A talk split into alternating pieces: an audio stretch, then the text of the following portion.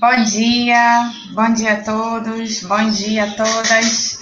Nesse 11 de setembro de 2020, estamos aqui novamente, mais uma sexta-feira, tendo aula sobre cartografia, cartografia básica do Departamento de Geografia da Universidade Federal do Ceará. Oi, Antônio, tudo bem? Muito bom ver você que de longe está aí conosco os meus alunos diletos que já amanhecem aqui no nosso canal, acordam cedinho, o Carlos, a Fernanda, a Irma, a Maria Isabel e tantos outros que vão chegar por aí, né, em algum momento. Bem, nosso assunto de hoje, não vou mais dizer que é um assunto super especial, é importantíssimo e que todo mundo vai adorar, porque isso já virou lugar comum aqui no nosso canal e tá ficando meio repetitivo nas gravações, né? Então, eu vou usar agora outros termos. É um assunto que, num primeiro momento, pode parecer enfadonho, pode ser, às vezes, até assim, um assunto que você pensa, poxa, para que, que eu vou precisar disso? É, enfim, não é algo prático, não é algo que estamos habituados a trabalhar cotidianamente, mas é, na verdade, é um assunto que todo mundo que trabalha com cartografia precisa ter um conhecimento prévio, um conhecimento básico sobre o tema, que é o tema de nomenclatura de cartas, ou também conhecido que tem relação direta com a articulação das folhas no mapa. Eu vou abrir aqui a nossa apresentação de hoje Hoje nós temos um convidado, esse sim, eu não posso deixar nunca de usar esses termos, porque é a mais pura verdade. Um convidado super especial, super qualificado. Eu posso dizer que até uma autoridade da cartografia aqui do estado do Ceará. Nosso representante do IBGE aqui no Ceará, ele é, chefia, na verdade, a a divisão de, de geodésia e cartografia do IBGE Sede Fortaleza, que é o engenheiro cartógrafo José Augusto Faez. Ele tem uma super equipe, super qualificada, super carinhosa, que sempre nos recebe muito bem todos os semestres lá no IBGE.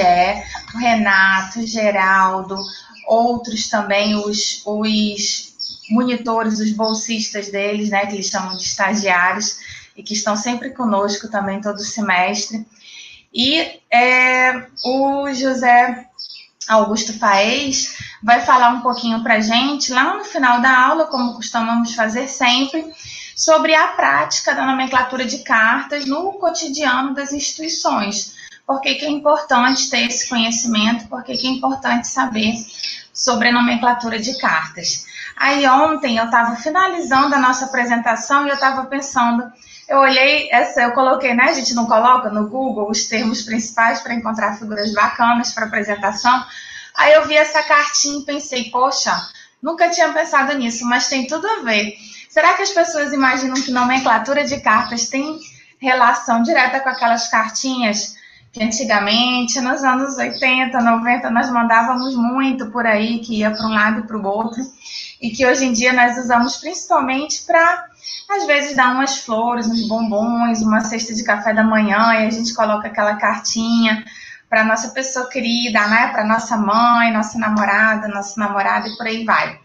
Tem nada a ver nomenclatura de cartas com essas cartas carinhosas, amorosas de correio que estamos habituados aí a receber hoje em dia, apesar de que hoje em dia basicamente nós só recebemos contas, dívidas e propagandas por correio, né? Muito raro ter uma cartinha dessa é, afetiva ali te esperando no correio. Normalmente nós vemos isso ou no WhatsApp ou no nosso Instagram, não é verdade? Mas os tempos mudam, é assim mesmo.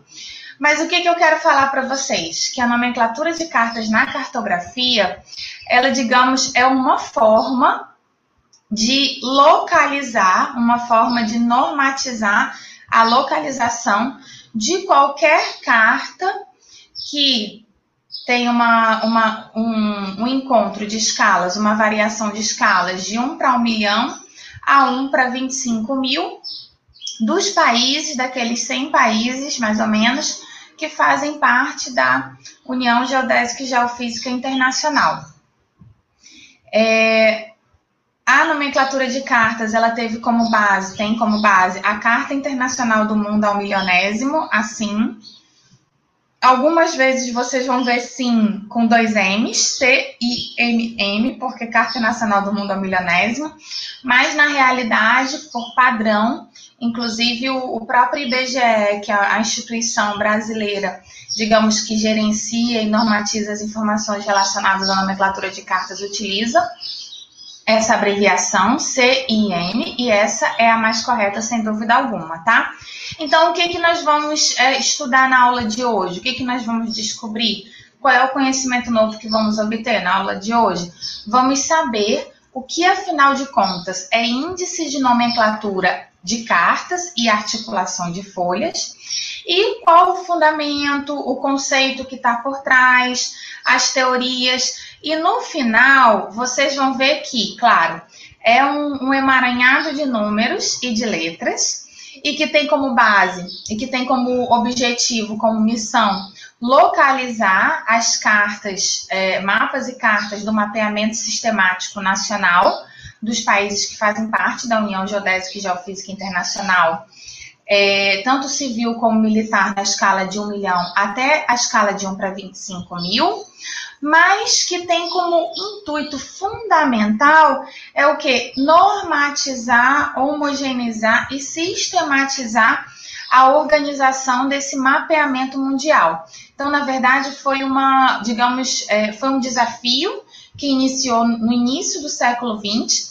se nós formos é, pensar na idealização desse sistema, ainda vai para o final do século XIX. É um sistema muito mais antigo do que a gente imagina, mas que toda, é, todos os esforços para impor esse sistema como um sistema é, de sistematização, de organização internacional das cartas, ele surge a partir é, do, do início do século XX mas que ele vai ser concretizado de fato em meados do século XX até os dias de hoje, tá certo? Então, é, vocês é, vão perceber que a nomenclatura ela é mais ou menos como um CEP. É, não, não, tem o CEP que nós, o CEP que nós utilizamos, os CEPs postais que, que utilizamos para mandarmos correios, ou então quando precisamos receber alguma notificação oficial em casa, algo do gênero. Nós sempre temos que ter o CEP, né? Isso é muito comum também quando vamos fazer registros, é, tirar documentações. A primeira coisa que solicitam em relação ao endereço é qual é o CEP da sua casa? E o CEP, que é aquele código de endereço, de endereço postal, ele serve para quê? Para localizar frente a tantos nomes, frente a tantas é, localizações diferentes, tantos endereços diferentes, para localizar, sistematizar essa, essa localização em forma de números, não é verdade? Então, quando nós colocamos um CEP, o que, que aparece mais? Quem foi que já fez aqueles, eu estou me lembrando agora dos, daqueles cartões, como é que a gente chama? Aqueles carnês. Quem foi que já fez aqueles carnês, aqueles cartões de crédito da CA, da, do Riachuelo, né, daquelas lojas de compras? Primeira coisa que eles perguntam, eles pedem o seu comprovante de endereço e eles perguntam o seu CEP. Quando eles botam o CEP lá no, no sistema, já aparece a cidade, e aparece o bairro, e aparece a rua, não é verdade? E eles só perguntam assim: qual é o número da sua casa? É casa ou é apartamento? É verdade? Então, quer dizer, todas essas informações, cidade, bairro e rua já aparece só com aqueles númerozinhos que, que fazem parte do CEP. O índice de nomenclatura de cartas, ele tem, digamos, uma ideia muito aproximada. A gente pode dizer que ele tem uma ideia muito aproximada em relação a, a isso que eu estou falando para vocês do CEP. Quer dizer, com um número, olha, que eu vou mostrar aqui para vocês, Daqui a pouquinho eu vou voltar aqui. Mas com esse número que vocês estão vendo aqui embaixo, olha, com esse número, é, na verdade é um conjunto de números e letras, né? Com, com essas, essas especificações de números e letras, essa expressão, vou chamar de expressão, de números e letras, SF22, EC, 6 em algarismos romanos, 1 em algarismo arábico e nordeste, nós conseguimos, olha, sem é, termos, sabermos, termos nominalmente o lugar, nós já conseguimos saber onde fica, qual hemisfério, hemisfério norte, hemisfério sul do globo, é, que esta folha está, qual a escala dessa folha, é, qual o fuso TM dessa folha. Então, olha, o que vocês vão aprender é, digamos, decodificar essa expressão da nomenclatura de cartas, tá certo? É isso que nós vamos aprender hoje. Deixa eu voltar aqui na nossa apresentação um pouquinho, só para vocês entenderem as informações que eu coloquei nos slides e, claro, posteriormente, daqui a pouquinho nós vamos publicar esses slides e vocês vão poder estudar em casa com calma, tá? E tirar dúvidas também. Depois a gente vai conversando via WhatsApp, como sempre fazemos. Então, o índice de nomenclatura, ele tem origem nessas folhas ao milionésimo. Por que, que nós chamamos ao milionésimo? Porque elas variam, elas iniciam na escala de 1 para 1 milhão. Então, é como se nós tivéssemos é, é, inserido uma malha de coordenadas, uma projeção, que é justamente a projeção TM. O, a Carta Internacional do Mundo ao Milionésimo, ela tem por base as coordenadas UTM, os fusos UTM. Quantos fusos tem o sistema UTM? Quem é que se lembra quantos fusos tem? Todas as perguntas aqui são retóricas, né? Isso é meio chato, não tem como vocês responderem. Ou se respondem aqui no chat, eu vou ver só depois. Mas vocês lembram quantos fusos tem? Olha, o sistema UTM nós temos de 1 a 60 fusos, né? O primeiro fuso começa no antimeridiano e ele vai se estendendo, olha, em sentido oeste, né? Isso, de, leste para oeste, até o número 60. E cada fuso, qual é a extensão de cada fuso? Vocês se lembram qual é a extensão de cada fuso? 6 graus de longitude. Cada fuso, olha, tem 6 graus de longitude. Então, essa malha aqui do, da Carta Internacional do Mundo ao Milionésimo, da SIM, ela se utiliza desse sistema UTM, que vai de 1 a 60. Cada, é, cada fuso desse, cada célula desse tem, dessa tem 6 graus de longitude. E o, qual é a, a o acréscimo da Carta Internacional do Mundo ao Milionésimo é que esses 6 graus de longitude, olha, eles vão sendo divididos de 4 em 4 graus de latitude. De forma, olha, que nós temos as zonas que variam do A, é, tá muito difícil ler, né? Mas é A, que é no Equador, até a letra U, tanto no hemisfério norte como no hemisfério sul e num intervalo de 4 em 4 graus. Então, olha, de 4 em 4 graus e de latitude e de 6 em 6 graus de longitude, nós temos o que chamamos, olha, de uma quadrículazinha de 6 por 4 graus. E cada quadrícula dessa, ela está, ela tem um mapa na escala de 1 para 1 milhão ou tem um mapa, ou deveria ter um mapa, né? Na escala de 1 para 1 milhão, tá? Por isso que se chama Carta Internacional do Mundo ao Milionésimo. Então, é como se nós tivéssemos, olha, esse aqui fosse um mapa de localização do mundo, digamos, de CEP do mundo, né? E cada quadradinho desse, cada quadrícula dessa, de 6 por 4 graus, nós temos uma especificação de um número com uma letra. Vocês já jogaram aquele Batalha Naval? Parece muito Batalha Naval, né? Nós vamos é, detonar né, os navios e submarinos no nosso inimigo. Aí nós dizemos o quê? As letras e os números, não é verdade? Lembra muito.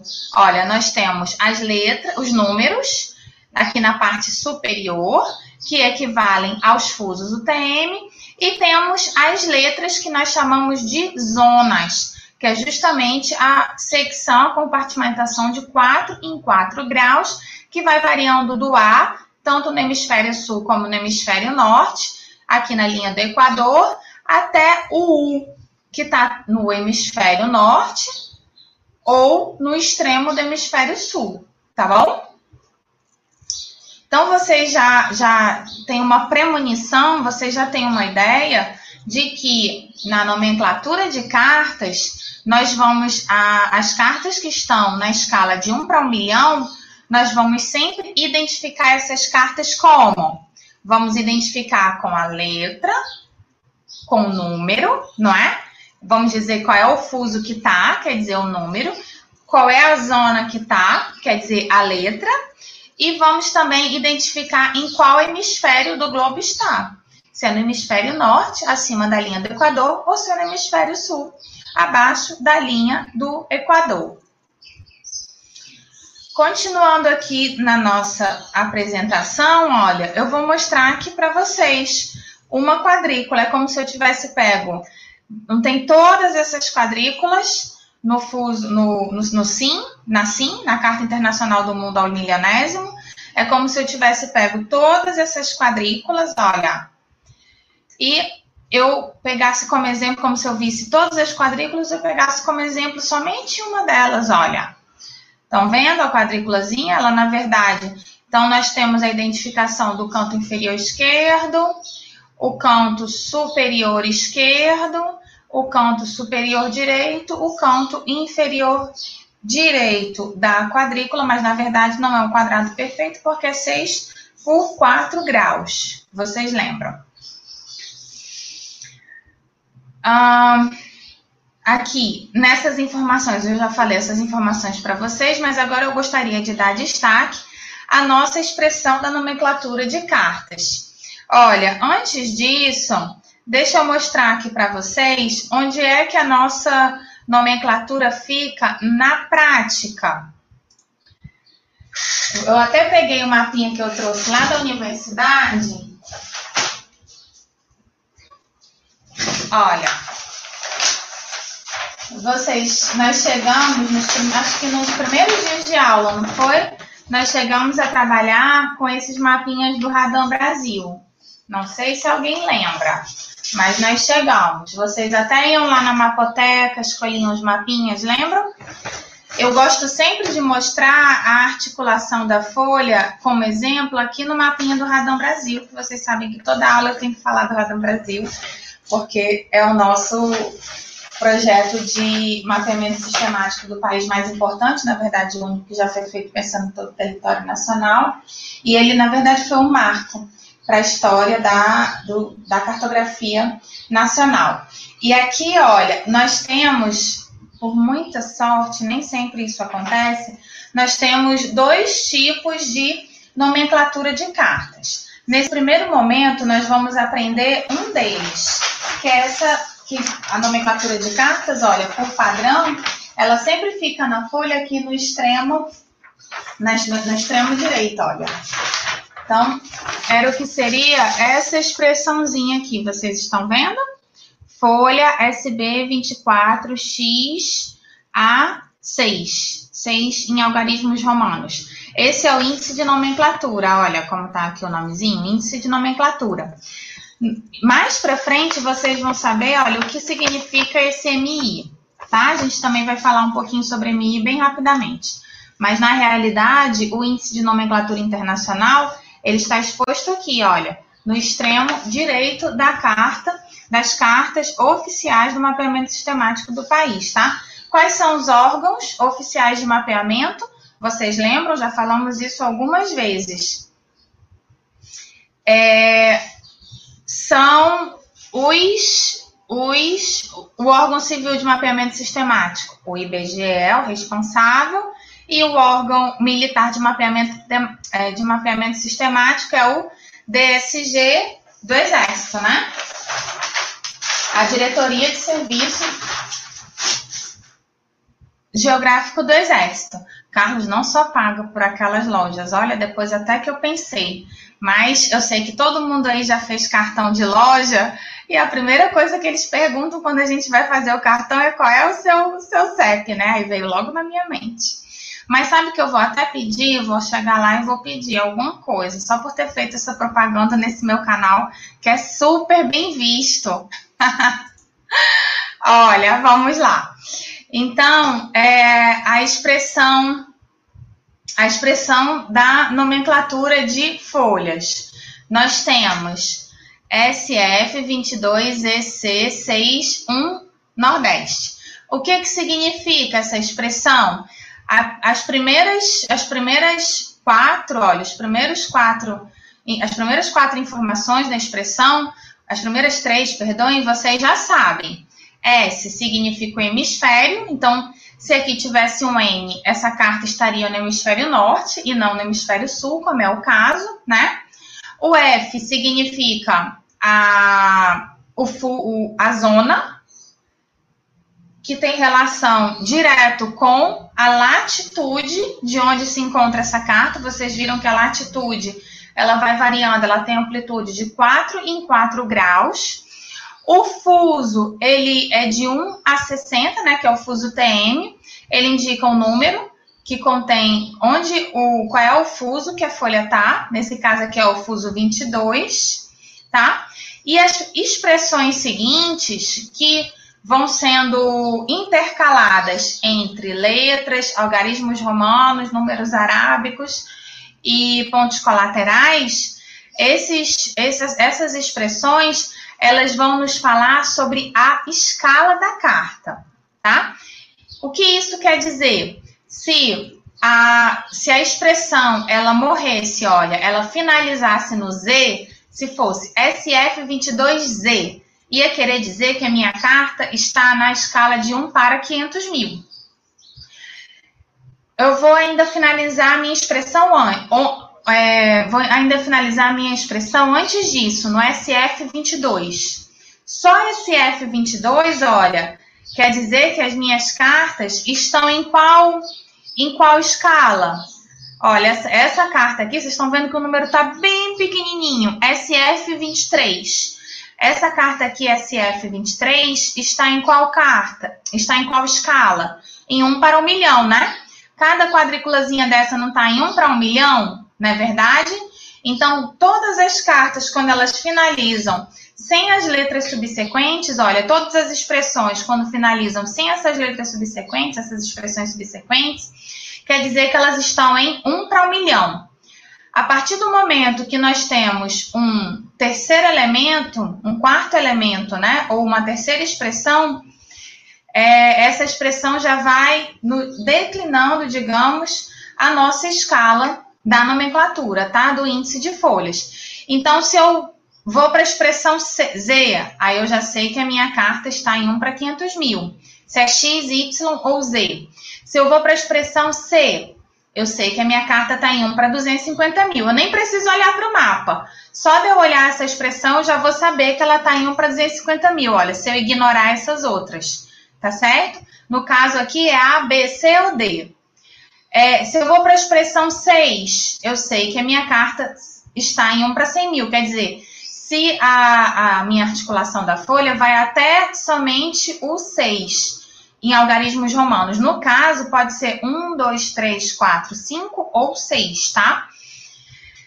Da mesma forma, se a minha articulação é, finaliza em 1, ou 1, 2 ou 3 ou 4 em algarismos arábicos, quer dizer que a minha escala está em 1 para 50 mil. E, por fim, a escala de maior detalhamento, que está contida nesse, nesse sistema, são as cartas em 1 para 25 mil, que já é uma escala grande. E essas cartas, é, essa escala, elas são expressas a partir dos pontos colaterais. Nordeste, Noroeste, Sudeste e Sudoeste, tá? Então, se eu tenho a expressão completa, na minha nomenclatura de folhas é porque eu estou na escala de 1 para 25 mil. Eu vou tirar novamente aqui a apresentação e vou mostrar para vocês, olha, agora que eu vi que eu estava sem a apresentação, né? Verdade, verdade, Wesley. Desculpa. Mas é, eu vou então mostrar aqui para vocês, já já eu volto para a apresentação, tá? Mas eu vou mostrar aqui para vocês, olha, vocês ouviram os, os números, né? As expressões que eu estava relatando. Eu vou mostrar aqui para vocês a expressão que eu tenho no meu projeto, no, no meu mapa do Radam Brasil. Essa expressão é SB24XA6. Qual é a escala desse mapa só considerando a expressão exposta no radão? Vocês saberiam dizer? Olha, vocês já viram ali no início que essa daqui é a folha aracati, né? Então a gente já tem uma boa ideia de onde se encontra. Mas vamos fingir que nós não vimos que essa é a folha aracati.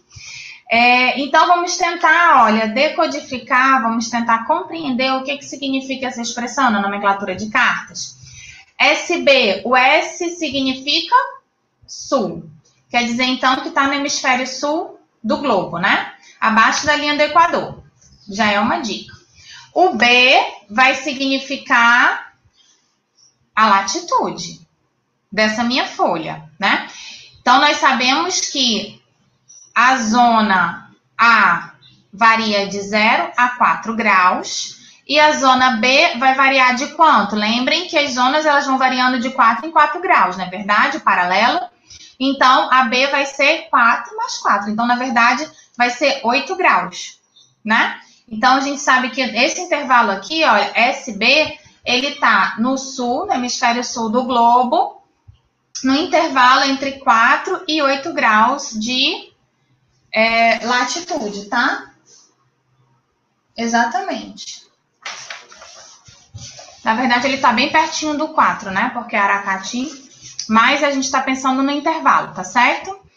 É, essas outras letrinhas, né? Letras e números, essas outras expressões, que é o X, o A e o 6. Se, se terminasse só no X, queria dizer que a minha, a minha folha estaria na escala de 1 para 500 mil. Mas eu já sei que a escala dessa folha é maior do que 1 para 500 mil, né? Porque eu tenho uma, uma letra, olha, que vem depois do 6, que é o A. Então, o A, ele vai querer dizer o quê? Que a minha, que a minha carta, ela poderia estar na escala de 1 para 250 mil mas eu sei que ela não está. A minha folha eu sei que ela está numa escala ainda maior. Por quê? Porque tem, olha, um algarismo romano depois da letra A, que é o 6. Então, nós concluímos que a nossa carta está em qual escala? Está na escala de 1 para 100 mil. Compreenderam? Vamos ver se é verdade ou se eu estou mentindo para vocês. Olha, só para mostrar, olha, vou provar. Aqui está a nossa escala do mapa, olha. Aqui tem a escala gráfica e a escala numérica. Ops. Ai, que complicação. Vamos ver se eu consigo mostrar para vocês. Tá aqui, olha. 1 para 100 mil, não é verdade? Vem como funciona? Eu vou voltar aqui na, na apresentação, vou voltar a compartilhar a apresentação só para vocês é, visualizarem toda aquela, aquela expressão que eu fiquei cantando aqui para vocês, né? Que eu fiquei decodificando para vocês. Então, nós, nós, na verdade, a minha intenção era que fôssemos da teoria para a prática, mas acabou que aconteceu o contrário. Nós primeiro visualizamos no Radão Brasil e agora estamos visualizando aqui nesse exercício teórico, tá? Mas nós vimos que o S equivale ao hemisfério, que pode ser sul ou norte, S ou N. O F equivale à zona, e a zona ela vai variando de 4 em 4 graus, né? Que é o intervalo a amplitude da minha quadrícula de 4 em 4 graus de latitude. No caso aqui do F, olha, nós temos que fazer o cálculo, né? Quanto é que seria? Pensando que essa amplitude ela vai de do A, que inicia no Equador, até a letra U, lá no extremo do polo no, no polo sul do polo norte, né? No nosso caso, do polo sul, tá? 22 na sequência é o fuso, que no nosso caso aqui era o fuso 24, né? Porque é o fuso Aracati, né? O Ceará todo está no fuso 24. Fuso que Aracati também está. E na sequência, olha, essas letras, letras, algarismos romanos, alga, é, números arábicos e pontos colaterais, eles equivalem às declinações, digamos, às sequências das escalas, que vão de uma escala menor, com menos detalhes, que é 1 para 1 milhão, desconsiderando todas essas expressões. Olha, vou voltar aqui. Vocês estão vendo aqui um quadradinho bem, uma quadrícula aqui bem pequenininha aqui em meio a esse mundo de quadrículas. Tem uma quadrícula aqui chamada SF23. Essa SF23, olha, ela está um pouquinho a... Ela está só um pouquinho a leste, na é verdade. Ela está só um pouquinho a leste, olha, em relação ao SF22, que é aquela expressão que nós estamos visualizando ali na, no slide anterior. É, então, aqui no, no caso, vocês conseguem ver, olha, que essa quadrícula, ela tá, todas essas quadrículas, na verdade, elas estão na escala de 1 para 1 milhão. Se eu tiver só essa expressão SF23, SF22, SB24, SA24, NA21, enfim, se eu tiver só esse, esse joguinho aqui de batalha naval, só com essa expressão, quer dizer que a minha, a minha carta está na, tá na escala de 1 para 1 milhão. À medida que eu vou inserindo essas expressões, letras, números, algarismos romanos, é, arábicos e pontos colaterais, quer dizer que a minha escala ela vai aumentando, tá? De visualização. Aqui eu trouxe para vocês uma tabela de códigos de zona, só para vocês terem uma ideia. Olha, essa tabela ela começa aqui no A. Vocês estão vendo que tem dois A, né? Tem dois A's tem o, tem o A do hemisfério sul, que é essa, essa latitude que está com a, o sinal de subtração, isso não quer dizer que é negativo, é só o sinal de subtração que é um padrão para dizer que está no hemisfério sul, vocês lembram disso. E o hemisfério norte, é só para dar um exemplo, tá? E no hemisfério norte, olha, A, B é como se a linha do Equador estivesse passando bem aqui, entre essas duas linhas aqui da tabela, tá? E aqui no A, B, C, etc., é, não tem sinal, né? Quer dizer o quê? Que está no hemisfério norte do globo. E nós estamos vendo aqui, olha, que os intervalos, a amplitude, né, da latitude, eles vão variando, olha, de 4 em 4 graus.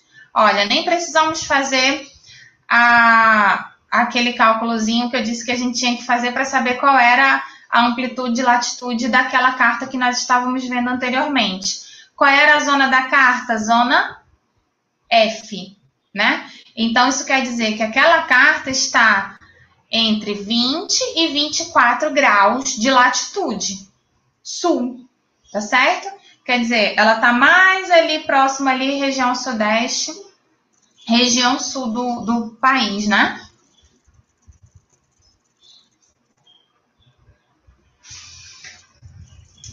Trouxe para vocês uma outra tabela bem bacana também, que sistematiza esse conhecimento, olha, e que é o que nós chamamos de fatores de escala, que vão variando, como eu falei, de 1 para 1 milhão a 1 para 25 mil. E olha, cada escala, lembram que eu, eu contei para vocês, eu fui conversando com vocês, eu fui falando quais eram as letras, mas elas estão registradas aqui, olha. Em cada escala, nós temos um conjunto diferente de expressões que é, ilustram aquela escala no mapa, tá? Então, os mapas que estão na escala de 1 para 500 mil, eles vão ter as letras sempre V, X, Y ou Z, tá? Os mapas que estão na escala de 1 para 250 mil, a expressão da nomenclatura da carta vai terminar com as letras A, B, C ou D. Os que estão na escala de 1 para 100 mil.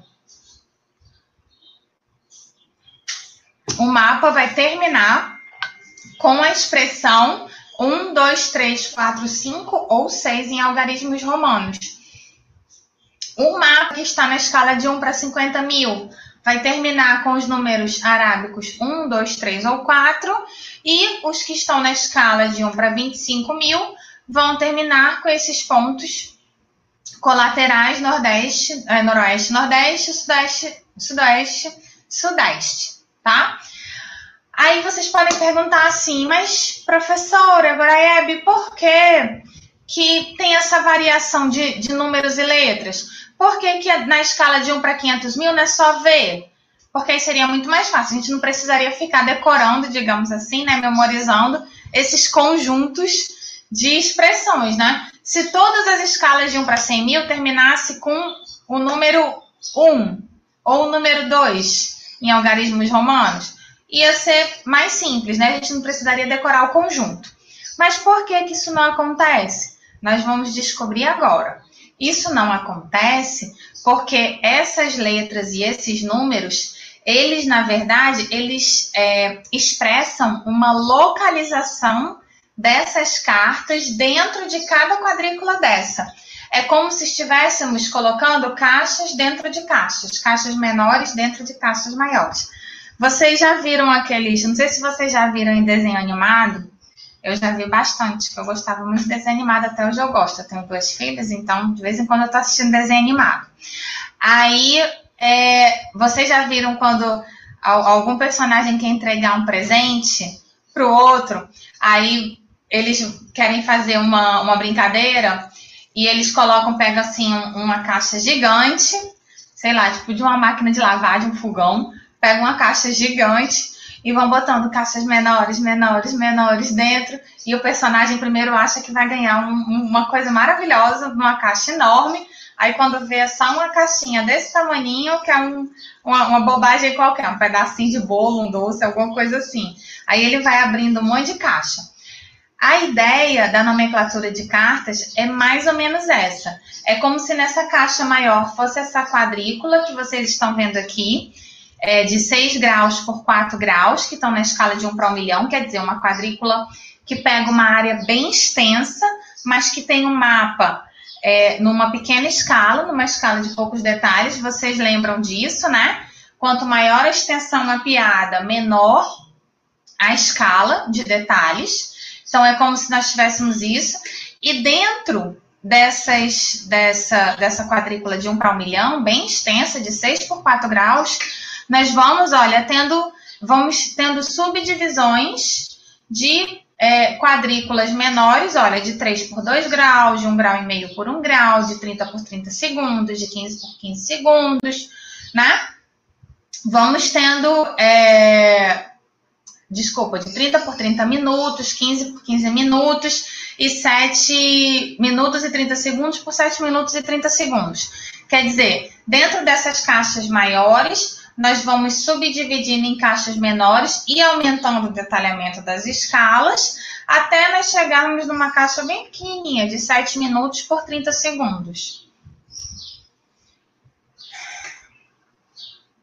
Uma informação também relevante, olha, quando vamos trabalhar com a teoria da nomenclatura de cartas, é sabermos que as projeções Nessas escalas menores, elas são as cônicas conformes, nas maiores são projeções UTM. Aqui estão as dimensões que nós conversamos há pouco, ainda no, no, no quadro anterior, e as áreas, olha, de cobertura de cada, é, de cada quadrícula. Então, só para vocês terem ideia, né? Que é, a área do numa escala de 1 para 1 milhão, olha, a área coberta é de quase 300 mil quilômetros quadrados, né? 290 mil quilômetros quadrados. Enquanto numa escala de 1 para 25 mil, olha, eu tô pegando só os extremos, tá? Para vocês entenderem. Numa escala de 1 para 25 mil, a área coberta é de 189 quilômetros quadrados, quer dizer, muitíssimo menor, quantas vezes menor, né? Que a, em, a escala em 1 para 1 milhão. Então, quer dizer, quanto maior a área, menor a escala, né? Quanto maior a área, quanto menor a área, olha, 189 quilômetros quadrados, maior a escala. Compreendem isso?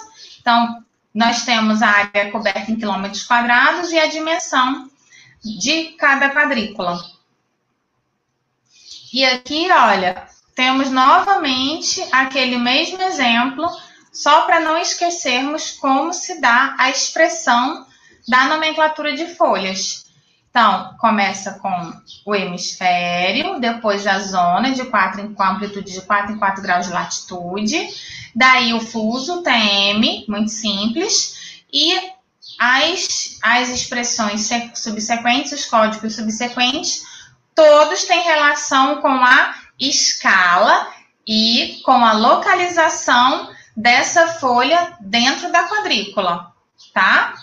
Como é, como seria essa localização da folha? Olha, na verdade, é como se eu tivesse, olha, aqui eu tenho um, eu tirei de, um, de, um, uma, de uma referência, que eu até coloco aqui no final para vocês da apresentação, é, dos desdobramentos da escala, olha. Considerem que essa quadrícula aqui inteira, olha, do código Z, ela está na escala de 1 para 1 milhão, tá? Aí a quadrícula toda de 1 para 1 milhão, eu vou dividindo, olha, em quatro quadrículas menores, lembram? Quer dizer, 6 por 4 graus eu divido em 4 de é, 3 por 2 graus, né? E cada folhinha dessa aqui, V, X, Y, Z, tem 1 para 500 mil de escala.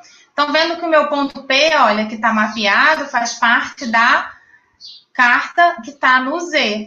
Então, vocês estão vendo, na folha Z, vocês estão vendo que essas letras têm relação com a escala, mas também têm relação com a localização desse ponto, dessa quadrícula, dentro dessa quadrícula maior, tá?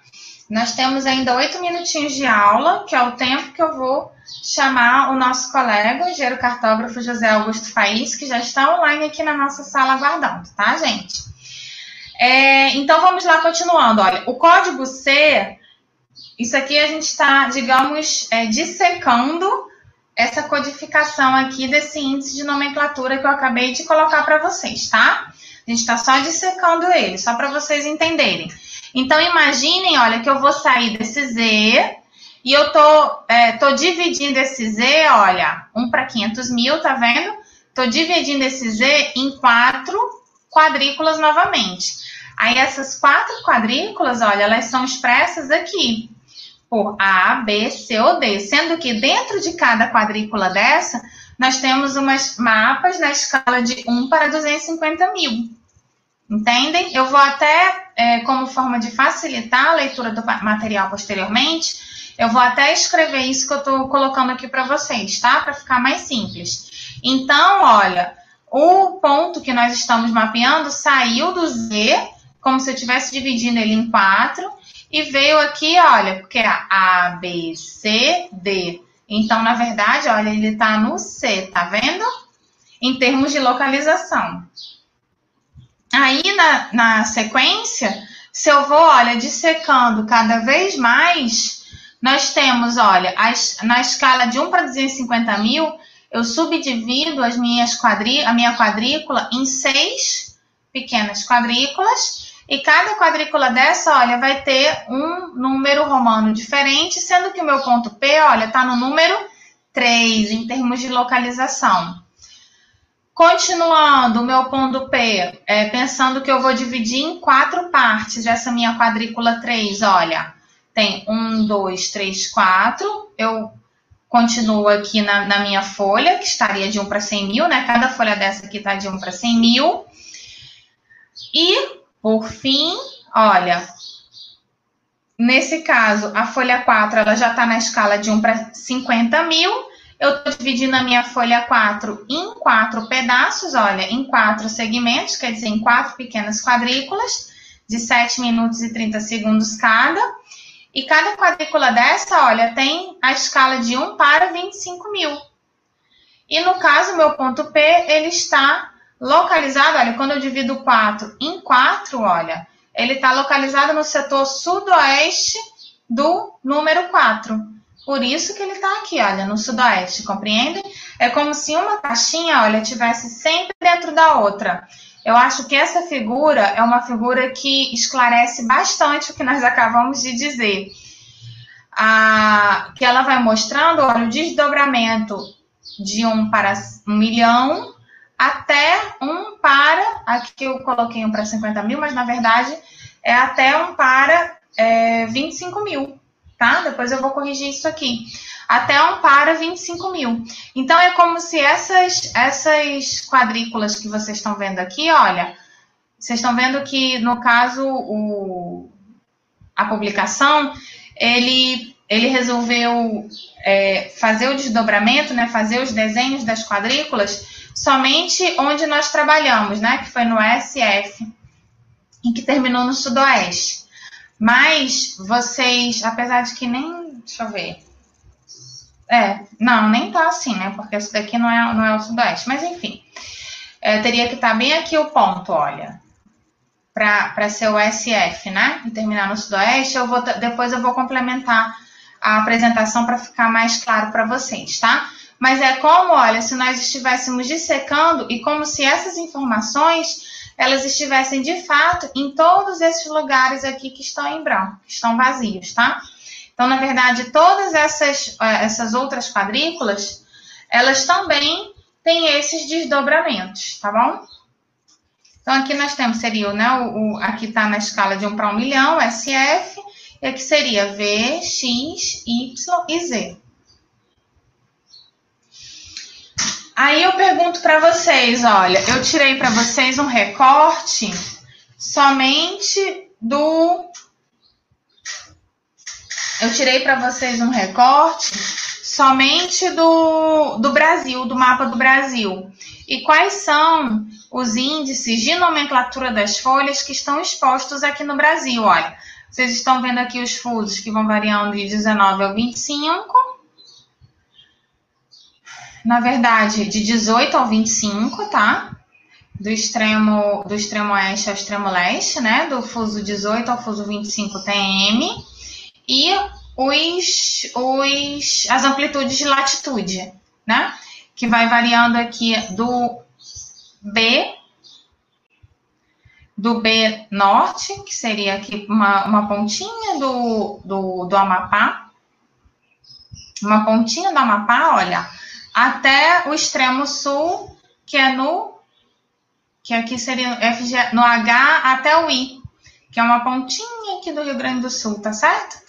Então, eu pergunto para vocês, qual seria a nomenclatura final, neste caso aqui, olha, desse mapa? é uma espécie de exercício, né? Olha, SD21, estão vendo a quadrícula que está SD21? SD21, 5, olha, A. Então, nós já sabemos, um, se terminasse no 5, no, se terminasse aqui no 5, seria um para 500 mil, né? Mas ele continua, olha, A, então, na verdade, é um para 250 mil, mas ele continua ainda, olha. Tem um, né? Um em algarismo romano, um para 100 mil, mas ele ainda continua, olha, tem o dois em algarismo arábico. Então, ele continua, olha, um para 50 mil e, por fim, sudeste, né? Então, na verdade, esse nosso mapa está na escala de 1 para 25 mil. Escala de 1 para 25 mil, ela é uma escala grande ou pequena? Vocês lembram disso da aula passada, né? É uma escala grande, de muitos detalhes, tá bom? É, aqui nós temos, já indo para o final da nossa aula de hoje, nós temos a quantidade de folhas existentes no, no território, em relação ao mapeamento sistemático, né? De 1 para 1 milhão, para 500 mil, 1 para 250 mil, 1 para 100 mil, até 1 para 25 mil, tá? E a projeção que é trabalhada. Então, vocês, vocês viram que os mapas que estão numa projeção maior, que, que estão numa escala menor, estão na projeção cônica, que são os dois menores, né? Que é um para um milhão e um para 500 mil. E na sequência, nós temos, todos eles estão na projeção UTM. Qual é a minha dica de hoje? E que, na verdade, o José Augusto está chegando aqui já para falar um pouquinho para a gente sobre isso. Eu imagino que ele vai falar um pouquinho sobre isso, sobre esse projeto do IBGE, da base continental milionésimo, mas eu já vou até ajudar na fala dele e já, olha, já vou dar aqui para vocês o link de acesso a essa base contínua, milionésimo. Eu sugiro que vocês naveguem nesse, nessa aba de Geociências do site do IBGE. Olha, essa aba que tem aqui, Geociências. E nessa aba tem não só as bases cartográficas contínuas, do território, mas também uma série de outros mapas, mapas temáticos, mapas históricos, mapas escolares, enfim, e informações é, relacionadas às questões geodésicas nacionais. É, assim, é, tem um, um, uma base de dados riquíssima, o IBGE. E o nosso interesse da cartografia é especialmente nessa base chamada Geociências, tá? Onde temos as bases cartográficas contínuas em PDF e também em arquivos shapefile, que é aqueles, são aqueles arquivos que vocês vão aprender a manusear eles a partir do semestre que vem, quando vocês começarem a trabalhar com sistemas de informação geográfica. Eu falei para vocês sobre o nosso, como vocês terem acesso a essas cartas é, nacionais, ao milionésimo, pelo nosso órgão de mapeamento sistemático, né, civil do Brasil, mas o Exército Brasileiro também tem um, de, um banco de dados geográficos muito legal, que é o BDGEX. Não sei se vocês já ouviram falar, mas eu até já coloquei para vocês lá no SIGA, tem um linkzinho do BDGEX, mas eu também botei aqui para vocês na apresentação. Super legal, você pode baixar tanto no celular, você pode você não baixa, mas você pode visualizar tanto no celular como no, no, no, no computador você faz um cadastro super rápido, super prático, olha, e nós conseguimos visualizar a base do Radam Brasil como se nós estivéssemos navegando no Google, no Google Maps. Então é super interessante, a gente fica vendo esse, esses mapas, né, com base oficial, que eu adoro, eu acho lindo, acho que tem assim até um, uma um, uma questão artística, né, diferenciada, eu gosto muito. Nós conseguimos como se fosse um Google Maps, sendo que estamos online na base de dados do Exército. E é gratuito e é aberto para todo mundo, tá? Ah, sim, já nos últimos suspiros aqui, antes de eu chamar o José Augusto, já estamos três minutos atrasados. Gostaria de falar para vocês sobre o mapa índice Acho que o José Augusto vai falar um pouquinho também sobre o mapa índice digital do IBGE, mas eu vou falar para vocês sobre o mapa índice é, ainda analógico, que é esse MI. Olha, vocês lembram que o MI é essa informação que os mapas mais antigos têm, tá? São esses mapas é, mais antigos, mas que na verdade nós utilizamos até hoje, né? Ops, deixa eu. Eu ainda estou aqui me familiarizando com essa câmera e tentando centralizar o que eu mostro nela. Mas estão vendo o MI? MI é o mapa índice. Ops, deixa eu. É porque é o contrário, é igual um espelho. MI é o mapa índice, olha, ele está do lado da folha, né, da, do índice de nomenclatura. E o que, que significa esse MI? O MI também é um índice de localização da carta. Olha, vou mostrar aqui. Então, é um número do mapa índice. Hoje tem o número do mapa índice digital, mas eles, eles referem ao número indicativo da folha, que corresponde à divisão do Brasil em folhas é, de 1 para 100 mil, tá? Os mapas mais antigos, ainda da década de 70, eles têm esse MI analógico, década de 70, início da década de 80. E as cartas, aqui por uma questão de curiosidade, as cartas elas são numeradas de oeste para leste e de norte ao sul, variando, olha, com o número inteiro, de 1 até 3036. A carta de Aracati, que está em 1 para 100 mil, ela é 823. Só como curiosidade. Ontem eu encontrei um artigo super bacana. Eu sei que eu tenho alunos que gostam de ler inglês, de assistir filmes em inglês, estão sempre por aí falando inglês. Acho isso maravilhoso e lindo e estimulante. Sugiro que todos também estudem inglês, porque essa é a língua da ciência. E eu encontrei um artigo muito bacana. Lembra que eu falei para vocês que a, o tema da aula podia ser meio enfadonho, meio chato, e vocês podiam ficar se perguntando, afinal de contas, para que, que eu preciso isso? Isso não serve para nada. E isso é só uma burocracia qualquer. Mas eu encontrei um artigo bem legal é, da, da, da, se eu não me engano, é da, da Universidade de, de, de Plymouth. E um, que ele fala sobre toda a história que tem por trás da determinação da Carta Internacional do Mundo ao Milionésimo, que em inglês, que em português é assim, mas em inglês é a IMW, International Map of the World. E ele, ele começa com o Congresso de Berna, que teve em 1891, que foi o quinto Congresso Geográfico Internacional. Essa foi, na verdade, uma, uma sugestão de um geógrafo, de um geógrafo alemão. Aí ele fala de todas as questões que ocorreram antes da Primeira Guerra Mundial e que acabou que não se conseguiu definir esse sistema antes da Primeira Guerra Mundial mas que depois a Associação Americana é, de Geografia é, retomou essa discussão, e isso numa conferência que teve em Lisboa em 1949, também da União Geográfica Internacional, e os Estados Unidos acabou, é, junto com as Nações Unidas, né, com todo aquele, aquele lobby que ele tem dentro das Nações Unidas, digamos assim, com toda aquela, aquela expressão que ele tem nos Estados Unidos, ele acabou tentando trazer a normatização da Carta Internacional do Mundo ao Milionésimo próxima à Carta Aeronáutica Mundial deles, do, americanas, que eles mesmos já tinham é, normatizado, né, como uma forma de, de aproximar essa, essa sistematização mundial a uma ideia, uma idealização que eles mesmos já tinham do seu território e também do mundo. E foi isso, de fato, que foi feito.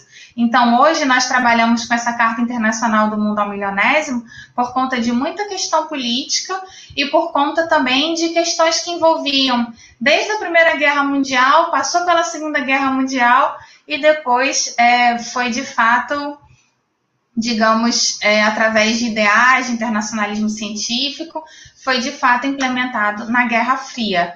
É um artigo bem legal, eu, é, quem, quem puder ler, eu sugiro que leia. E eu também acho legal fazer uma, uma outra observação para vocês, é que a geografia ela tinha um papel muito importante nas decisões cartográficas internacionais, como vocês podem ver aí. Então, a primeira pessoa, né, o primeiro profissional que, na verdade, fez essa, essa, é, que, que deu essa ideia, né, de sistematizar todo o mapeamento global através da SIM, foi um geógrafo. Hoje em dia, os engenheiros cartógrafos, os engenheiros civis, geólogos, enfim, existem outras, outra, outras profissões que também acabam, acabam competindo, né? Acabam também, não sei se competindo é a palavra certa, mas acabam é, contribuindo com, com essa temática, mas que antigamente ela era muito, muito trabalhada por geógrafos. E foi na a União Geográfica Internacional, a IGU, e a própria Sociedade Americana de Geografia que acabou liderando aí todo esse processo. As referências são as referências básicas, aquelas do IBGE que vocês já sabem. Eu também inseri duas referências que eu achei muito legal, que são, na verdade, documentos históricos que também estão publicados na biblioteca do IBGE os dois de 1900, um de 1970, que fala sobre normas e procedimentos adotados em Bonn, 1962, após revisões de documentos de 1909 e 1913, e que tem relação com a Carta Nacional do Mundo Milionésimo. E eu coloco, por curiosidade também, uma, um decreto de 19 de setembro de 1957, que eu achei muito curioso também, que assinado pelo presidente, então, que era o Juscelino Kubitschek, e que ele autorizou o restabelecimento da filiação do Brasil à União Geodésica e Geofísica Internacional. Eu achei interessante porque eu fiquei pensando, por que será que o Brasil saiu né, da União Geodésica e Geofísica Internacional e quais foram as pressões políticas que o levaram a novamente entrar nessa, nessa associação, né? Eu, eu achei muito interessante, eu pensei, nossa, isso de fato é um, é um, é um tema para ser pesquisado no futuro. E aqui, olha, aproveitando que eu estou falando da União Internacional de Geodésia e Geofísica Internacional, eu coloco para vocês o site Tem um vídeo institucional bem bacana, lindo, de oito minutos. Sugiro que vocês vejam esse vídeo no YouTube. Ele é em inglês, mas vocês podem botar a legenda, isso facilita as imagens maravilhosas também. E eu, eu coloquei aqui uns, uns links só para vocês perceberem que o Geodésica de Física Nacional, Internacional, ela na verdade trabalha com muitos outros temas a, a, além de geodésia. Ela trabalha com as questões relacionadas à criosfera, sismologia, hidrologia, geomagnetismo, meteorologia, atmosfera, ciências físicas e oceânicas e vulcão, ciências é, relacionadas aos, aos, aos vulcões, né? Uma outra associação que é muito bacana vocês pesquisarem é a Associação Cartográfica Internacional, que é a ICA, a Associação Cartográfica Nacional, inclusive o nosso laboratório do Departamento de Geografia, nós já participamos de algumas atividades da Associação Cartográfica Internacional. E ano que vem, olha, devemos participar do evento Internacional de Geografia 2001, que vai ser em Florença, na Itália, e nós vamos estar lá mostrando os nossos trabalhos científicos com nossos alunos de doutorado e mestrado. Acredito que em pouco tempo vocês também estarão mostrando as pesquisas de vocês. Vou publicar a enquete cartográfica em breve para vocês poderem responder e termos a avaliação. E agora, com 12 minutos de atraso, eu chamo o nosso engenheiro cartógrafo, gerente de geodésia e cartografia da Unidade Estadual do IBGE do Ceará, o José Augusto Faez. Oi, Faez, um prazer ter você aqui conosco. Bom dia. Muito bom obrigada, dia, bom, bom dia. dia. Então, bom dia, é... nós chamamos... Oi? Mas não, eu ia só dizer que nós chamamos você hoje justamente para contribuir aí nesse Ah. nosso conteúdo relacionado a índice de nome- nomenclatura de cartas. E muito obrigada pela sua disposição e disponibilidade em estar com a gente ao vivo com os alunos do primeiro semestre.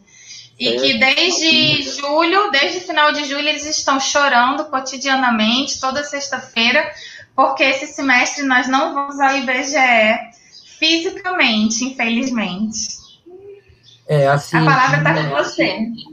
E assim, possivelmente, né, ao que tudo indica, a gente não vai voltar ao trabalho presencial neste ano. A gente tinha uma previsão de voltar ao trabalho é, presencial em agosto, aí tinha uma outra previsão em setembro. Agora, as perspectivas que tem de, de retorno ao trabalho presencial está para no, novembro porque como a gente tem muitos servidores acima de 60 anos, até eles estão fazendo um planejamento de retorno gradual. Então, por exemplo, servidores acima de 60 anos, ou servidores que têm criança pequena, ou que cuidam de pai idoso, voltaria num segundo momento. Então, eu tenho a impressão que o IBGE, se voltar, volta ou em novembro ou em dezembro no trabalho presencial. Bom, até assim, você tinha comentado aí, é, não sei se o, o áudio tá, tá bom, o áudio tá bom? Tá perfeito, tá perfeito. Boa. Áudio e o vídeo. Até, até, até, até você, você, você comentou que o assunto poderia ser chato, assim, e na época que a gente faz faculdade, como a gente não compreende qual é o envolvimento desse assunto na prática, às vezes a gente pode achar que o assunto é meio chato, meio difícil, mas quando a gente se depara com a prática, a gente pensa, nossa, eu deveria ter estudado, aprendido melhor, eu, eu tinha lá as aulas da professora Adriane Boraev, tudo no YouTube, e esse, esse assunto, é, especificamente a parte de, de nomenclatura das cartas, talvez o assunto mais importante é toda essa organização que foi feito das cartas, a articulação das cartas, do mapeamento sistemático, desde a escala 1 para 1 milhão, chegando 1 para 25 mil. Talvez é, seja uma das primeiras iniciativas né, é, do governo brasileiro, através dos dois órgãos de mapeamento, de organizar o mapeamento oficial do país que hoje em dia, que como a gente tem muito, é, muitos dados, muitos órgãos que disponibilizam informação geoespacial, nem sempre essas informações geoespaciais seguem uma organização, seguem uma articulação bem definida. Bom, no caso, a, a minha primeira experiência de trabalho no IBGE envolveu muito desses conhecimentos envolvendo esse assunto de nomenclatura das cartas, principalmente essa questão da articulação do mapeamento sistemático. É, o meu primeiro trabalho no IBGE foi lá há 18 anos atrás, né, que eu entrei no IBGE em 2002, e o trabalho que, é, o primeiro trabalho que a gente recebeu, tanto eu como o Geraldo e os outros engenheiros novos, foi um controle de qualidade dos mapas municipais referente às atualizações cartográficas que foram levantadas de navegação. Então, a, é, esse, esse, esse, projeto, não sei se dá para compartilhar a tela. Eu vou botar aqui share screen, né? uma... né? Você quer, pode, pode, pode colocar. Tá. Pôr aqui, share screen. Tá. Compartilhar. Então, a gente tinha esse trabalho de dar o mapa, mapa municipal a tela inteira no guia do Chrome. Tá, a Chrome, tá. Apareceu aqui? Vai aparecer agora. Vendo? Apareceu. Pronto. Então, então, aqui vocês podem ver, é o mapa municipal que é utilizado, é utilizado em, na época de censo, e também está disponibilizado no site do IBGE, o mapa municipal de Aracati. O IBGE produz todos os mapas de todos os municípios brasileiros para fins de coleta censitária e pesquisas. É, não sei se dá para ver, é, vou dar um zoom grande. Esses mapas, o fundo dos mapas é, é feito a partir das cartas topográficas de melhor escala que seja disponível na região. No caso aqui da região da Aracati, aqui no estado do Ceará como um todo, a melhor base cartográfica disponível é o mapeamento existente na escala 1 para 100 mil. Então, por exemplo, esse fundo aqui tem as estradas, tem aqui o nome do município Aracati, tem a mancha urbana antiga, é tudo oriundo da carta topográfica original, e esses elementos da cor magenta, não sei se o pessoal consegue ver, eu vou dar um super zoom aqui. Tem alguns elementos, por exemplo, Cantinho, Lagoinha, Lagoa Salgada, Córrego da Nica, são elementos que foram coletados em campo desde a década de 90 ano 2000, 2004, sempre nos períodos de censo, para atualizar o mapa para fins censitários. Então, o meu primeiro trabalho foi que, nesses mapas municipais, algumas atualizações, por diversos motivos, não tinham entrado nos mapas municipais e estavam marcadas nas cartas topográficas em papel na cor nanquim, ou seja, são atualizações que foram levantadas na década de 90, principalmente referentes ao, ao, ao Arquivo Gráfico Municipal, que foi um projeto que buscou levantar acidentes para uma melhor definição das divisas municipais. Então, então, por exemplo, aqui, aqui tem a divisa municipal, né, esse tracejado aqui da cor amarela, para cá é Aracati, para cá Itaiçaba. Por exemplo, é, até um exemplo, eu não sei se esse elemento é do AGM, mas, por exemplo, Varzinha não estava na carta topográfica, então teve um projeto de levantamento e foi levantado esses elementos que são próximos das divisas municipais. E por algum motivo, esses elementos não estavam no mapa municipal. Então, a gente teve que trabalhar muito com as cartas topográficas existentes e fazer todo um controle, né? Que carta que foi usada, que mapa que foi atualizado, e a forma que a gente utilizava para controle da produção era através, né, é, desses conhecimentos, né, da articulação e da nomenclatura das cartas. Entretanto, é, deixa eu ver aqui, a gente não utilizava o código de nomenclatura. A gente utiliza muito mais para fins de controle, de atualização, o número do mapa índice. Porque o número do mapa índice e também o, o código da nomenclatura são elementos que são únicos na carta topo, topográfica, eles não mudam o título da carta topográfica pode mudar. Deixa eu ver, é, se eu quiser é, colocar uma outra tela, tem que fazer o mesmo procedimento, certo?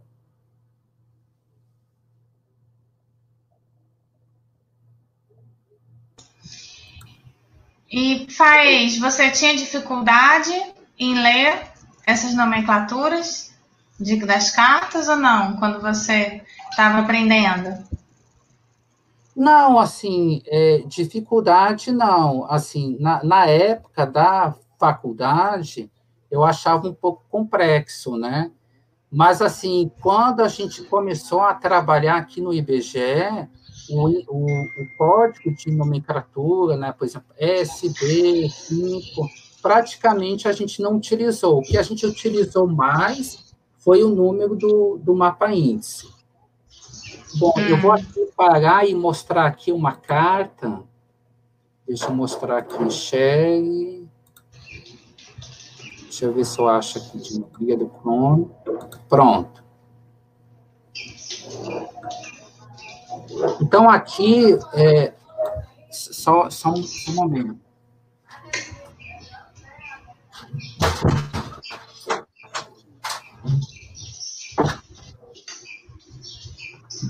É, só, só um momento. Bom, aqui vocês estão, estão vendo a carta palmas, a carta imagem palmas.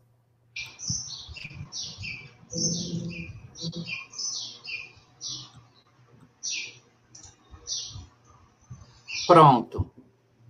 Então, aqui, aqui a carta, a carta imagem palma, certo? Aqui a carta imagem palmas, né? Por exemplo, as cartas imagens, assim como as cartas top, topográficas, tem também a, a nomenclatura das cartas e o número do mapa índice, que é único para esse recorte é, do, do, do, no caso da carta topográfica na escala 1 para 100 mil. Aí, até uma, uma, uma questão para vocês. O título da carta vocês acham que muda com, com o tempo ou, ou fica sempre o mesmo? Deixa eu ver aqui. Se tem algum comentário, se os, se os alunos acham que muda o título da carta ou não.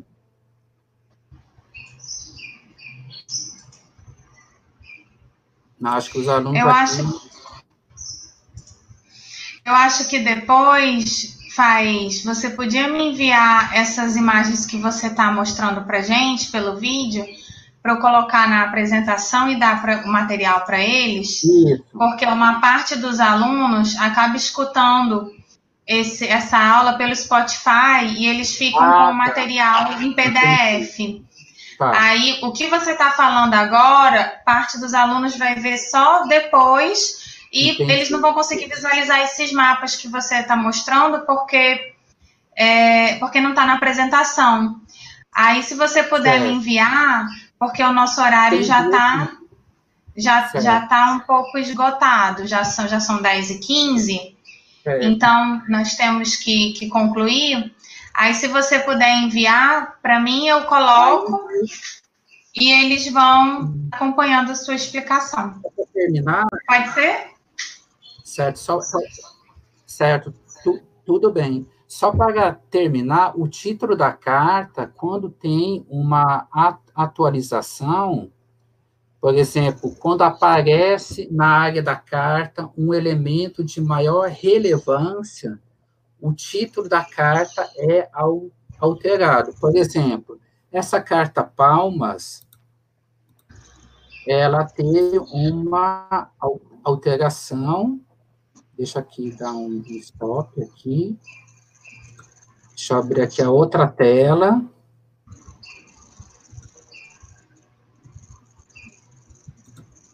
janela do aplicativo. Pronto. Aqui, mostrando aqui no, no QGIS, né? Vou dar um zoom. Deixa eu achar aqui de novo, aqui, só para vocês verem. Aqui, a carta palmas. Aqui no Quantum, no QGIS, eu já baixei do site do IBGE o produto chamado Mapa Índice Digital que contém todos os shapes, né, e também outros formatos de arquivo, toda essa articulação do mapeamento sistemático produzido seja pelo IBGE, seja pela DSG, e também tem a previsão que em 2021 será lançada uma nova versão do mapa índice, contendo também as informações das bases contínuas do IBGE que não estavam sendo mostradas na versão de 2011. Então, por exemplo, aqui, aqui no produto carta imagem, que é aquela carta imagem que eu mostrei de palmas, é mostrado o nome, palmas, o MI 144 e o índice de nomenclatura também permanece o mesmo, certo? Aí, se vocês abrirem, no caso aqui, eu abri o, a articulação da carta imagem. Se eu abrir a mesma articulação do mapeamento existente, o mapeamento um para 100 mil existente, né, do estado de Tocantins, é anterior à criação do estado de Tocantins.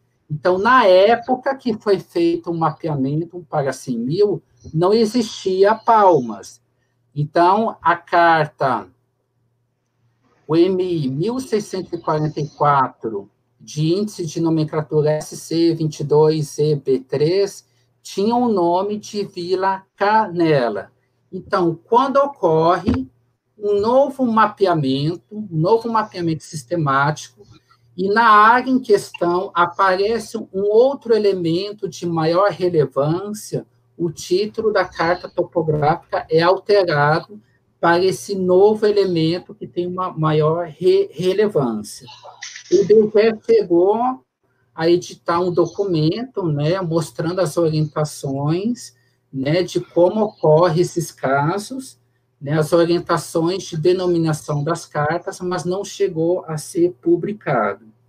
Bom, esses produtos aqui vocês podem ver é, o mapa índice digital. Aqui eu estou mostrando aqui um, um, mapeamento existente, um para mil. Então, tem a tabela de atributos que mostra todas as informações, como o índice de nomenclatura, o MI, o título da carta. Então, por exemplo, para... Ah, de repente, algum, algum de vocês vai fazer um exercício e quer verificar se fez a conta certa, se, se chegou no índice da nomenclatura correta. Então, vai lá no site do IBGE, baixa o produto Mapa Índice Digital, no formato Shape, abre no QGIS e consulta a mesma carta, vai estar lá a informação do índice de nomenclatura MI e outros atributos. Aí, só para terminar, mostrar, né, no, site do IBGE, como é que chega, né? Eu acho que isso é muito importante. Deixa eu ver, estoque. Deixa eu entrar aqui para é importante o pessoal saber como é que pega no site do IBGE. é, faz, aí depois você, você pode me mandar esse material que você apresentou, até mesmo o print da tela do QGIS, para eles verem quais são os shapes que eles podem baixar no futuro, né? Ah, sim, certo. Então, aqui que eu no coloco na apresentação. IBGE, uhum. Aqui no site do IBGE, tem na, na guia Geociências, é, tem todas essas informações para você buscar. É, em alguns casos, né, existem situações que os dados só se encontram na guia de downloads. Então, clica aqui em downloads. Aqui, cartas e mapas.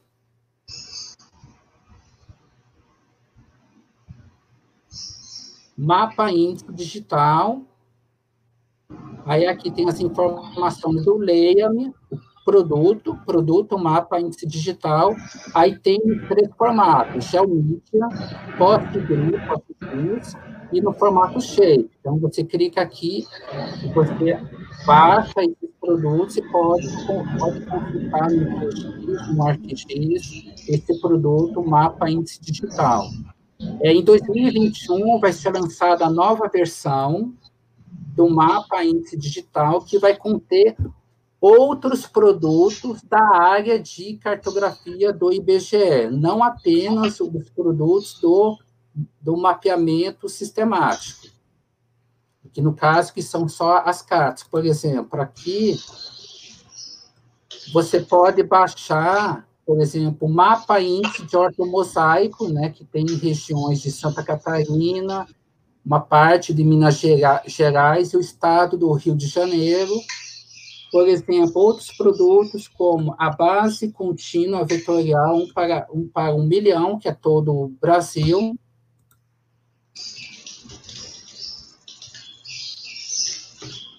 Aí, se você clicar aqui no, no, no produto, na nova versão, que vai ser lançada em 2021, vai ter aqui na tabela de atributos um link para o download e outro link para o metadado do produto. Então, por exemplo, aqui o, a base cartográfica 1 para 1 milhão, a BSIM, você pode clicar aqui no Shell FTP.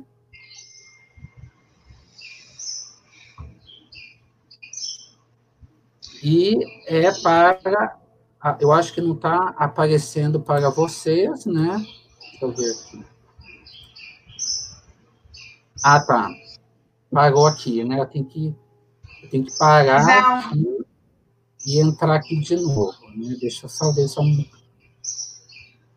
Faz, pelo horário, é melhor a gente concluir, Sim. mas aí você me manda esse passo a passo e eu coloco na apresentação, tá bom? É. Então, assim, em 2021 vai ser lançado o mapa índice é, digital, que a partir da tabela de atributos, né, quando você consultar no, no QGIS, você já pode fazer o download do produto diretamente do seu projeto de QGIS. Então, é, é isso que eu tinha que falar. Ah, muito obrigada, Faís. Muito obrigada por ter vindo. Muito obrigada também, porque eu sei que você já estará conosco em numa aula mais para frente, né? Quando você, você e o Renato vão falar um pouquinho sobre o, a missão do IBGE, da geodésia do IBGE e as atividades que vocês desenvolvem. Obrigada, Renato, por estar presente também. O Renato estava aqui no chat com a gente. Obrigada, alunos, alunas. Gandu chegou aqui no finalzinho da aula. Muito obrigada, Gandu. Todo dia, sexta-feira de manhã, eu acordo e já penso que vou me encontrar com o professor Gandu. Obrigada por estar aqui hoje. E é isso, gente. Até sexta-feira que vem. Grande abraço, bom final de semana. Estudem. Até mais. Até mais. Obrigado.